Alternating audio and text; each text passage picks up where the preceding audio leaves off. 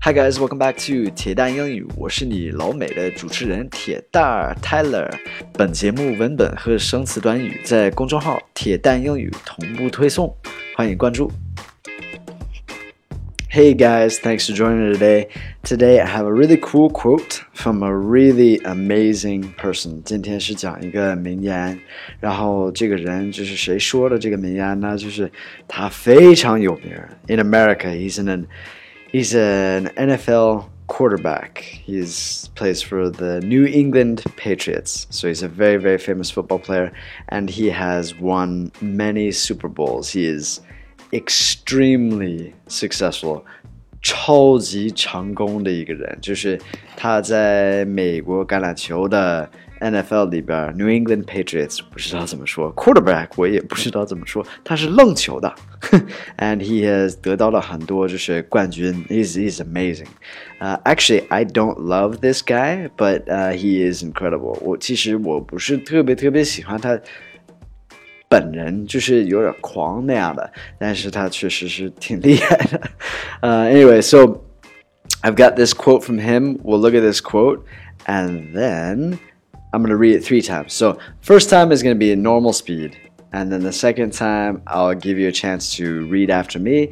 And then the third time, I'll translate for you guys, okay? 呃，我先读一下那个名言三遍，第一遍就是正常的速度，第二遍就是给你一段时间可以重复一下我说的话，这样可以练练口语啊，练练发音。然后第三遍就是简单的翻译一下。All right, so. You guys ready to rock and roll? Here we go! Too often in life, something happens and we blame other people for us not being happy or satisfied or fulfilled. So the point is, we all have choices and we make the choice to accept people or situations or to not accept situations. Okay, now let me read it and you can repeat after me too often in life, something happens and we blame other people. For us not being happy or satisfied or fulfilled.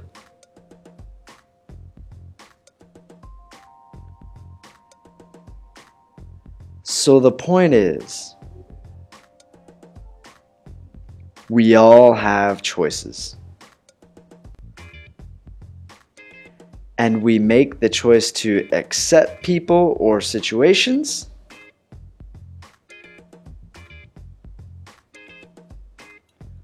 Or to not accept situations.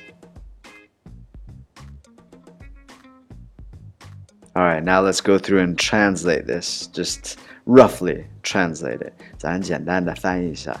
too often in life，这个就是呃，在生活中就是太频繁了，太正常了，就是常见了。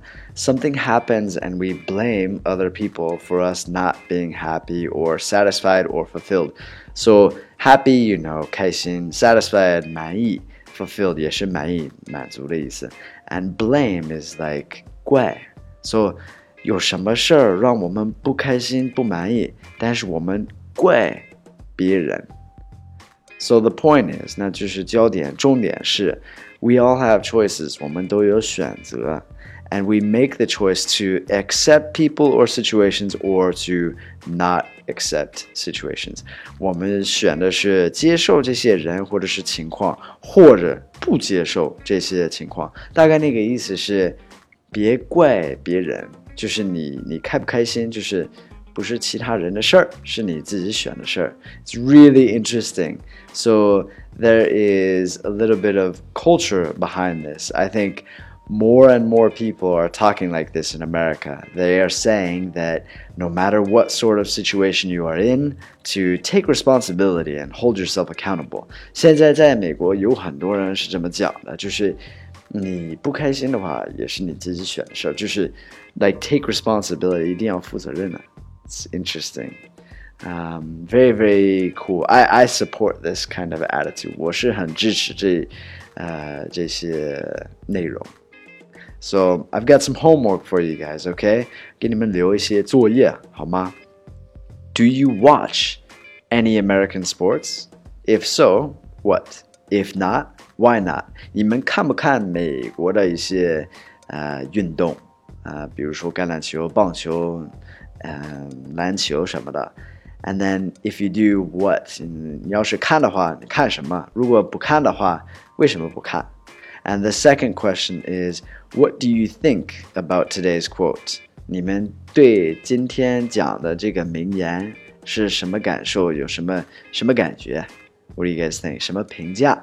All right, so let me know. Write it down below. Tell me. I'm curious to hear what is on your mind. Thank you guys for listening. As always, have a fantastic day. I'll speak to you guys soon, all right? Speak to you guys on Saturday. Saturday for culture. 周六见。要讲文化。All right, bye guys.